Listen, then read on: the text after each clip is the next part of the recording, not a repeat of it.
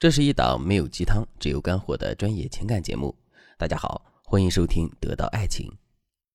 昨天有一位学员提了这样一个问题：为什么我每次和男友聊天总是聊不下去呢？有时候我刚说了一句话，他就劝我别说了。现在我们俩要么不说话，要么一说话就吵架。我是不是应该学习一些话术呢？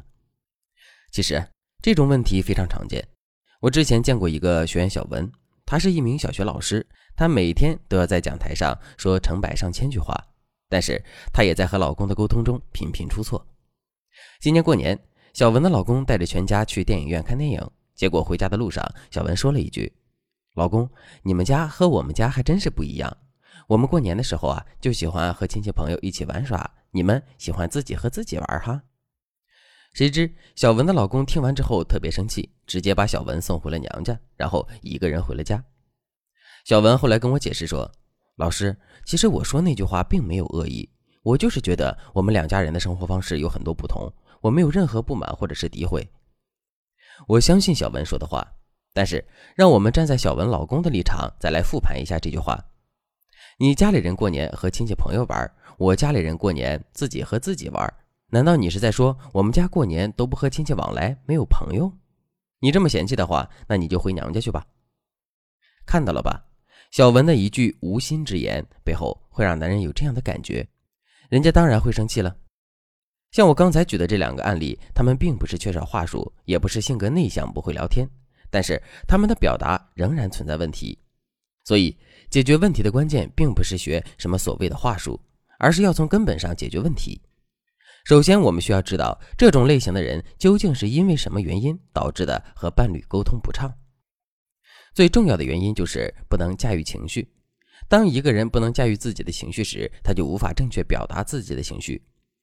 我们经常会在关于聊天的文章中看到“感受”“情绪”这样的字眼，教人如何正确表达自己的情感情绪。但我们去研究一个经常把天聊死的人的聊天记录，会发现。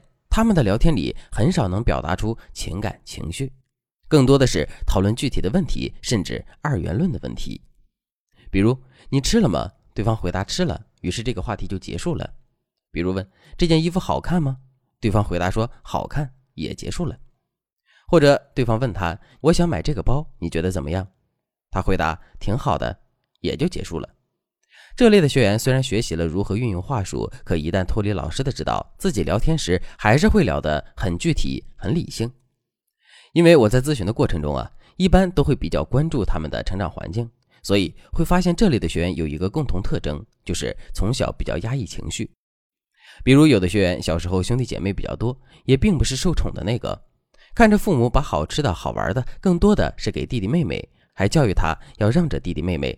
心里没点恨是不可能的，但小时候每当去表达自己的需求，想要父母关注自己，多给自己一些的时候，都会被骂回来，会被说不懂事儿，或者被说要求高等等。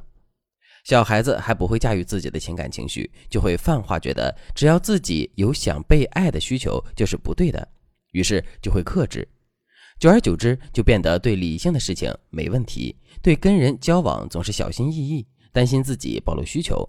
更担心自己被拒绝，这就是他们不懂沟通的根本原因。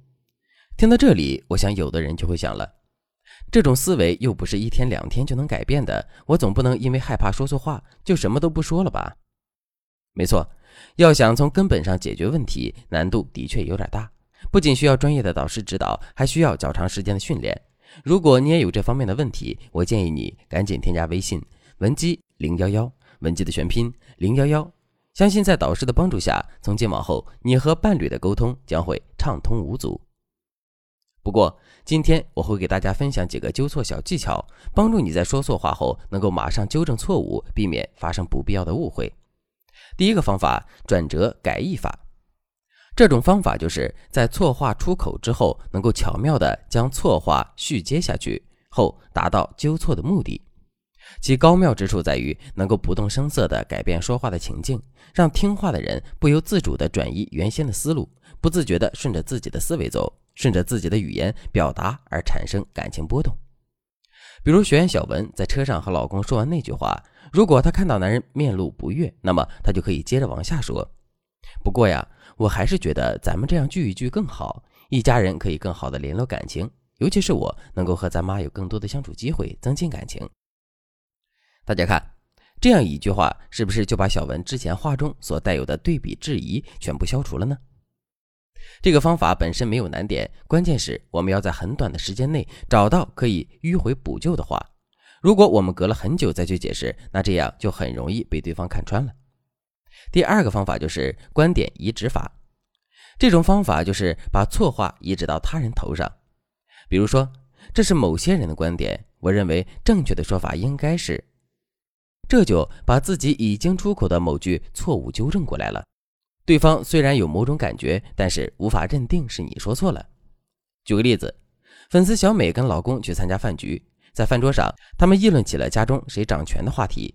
轮到小美说话的时候，她不假思索脱口而出：“当然是女人当家做主呢，女人不做主，男人还不要飞上天呀。”这是小美的真心话，但是在她说完之后，立马就意识到这句话没有给老公面子，然后小美转口就说：“这是我老公告诉我的，不过我觉得男人是家里的顶梁柱，无论大事小事，我都愿意跟老公一起做决定，而且很多事情他要比我懂得多，所以我也愿意听他的意见。”话音刚落，在场的人都夸赞他们夫妻俩感情和睦，让人好生羡慕。回到家后，男人对小美说：“亲爱的，你今天在饭桌上可真是给我长脸呀！说吧，你想要什么礼物，我都会给你买的。”大家看，就这么一句简单的观点移植，就让整句话的重心和含义发生了翻天覆地的变化。这就是今天我要给大家分享的两个纠错小妙招。人非圣贤，孰能无过？关键是我们在发现错误之后要有及时纠错的能力，否则一个个小错误积累起来，最终会造成不可挽回的后果。当然了，还有一些人，即便说错了话，也不能及时发现错误，不管他学再多的补救技巧，也是于事无补的。如果你也总是说错话而不自知，那么我建议你赶快添加微信文姬零幺幺，文姬的全拼零幺幺，相信在导师的帮助下，你一定找到问题所在。对症下药，这样你们的感情才能越聊越幸福。好了，今天的内容就到这里了。文姬说爱，迷茫情场，你的得力军师。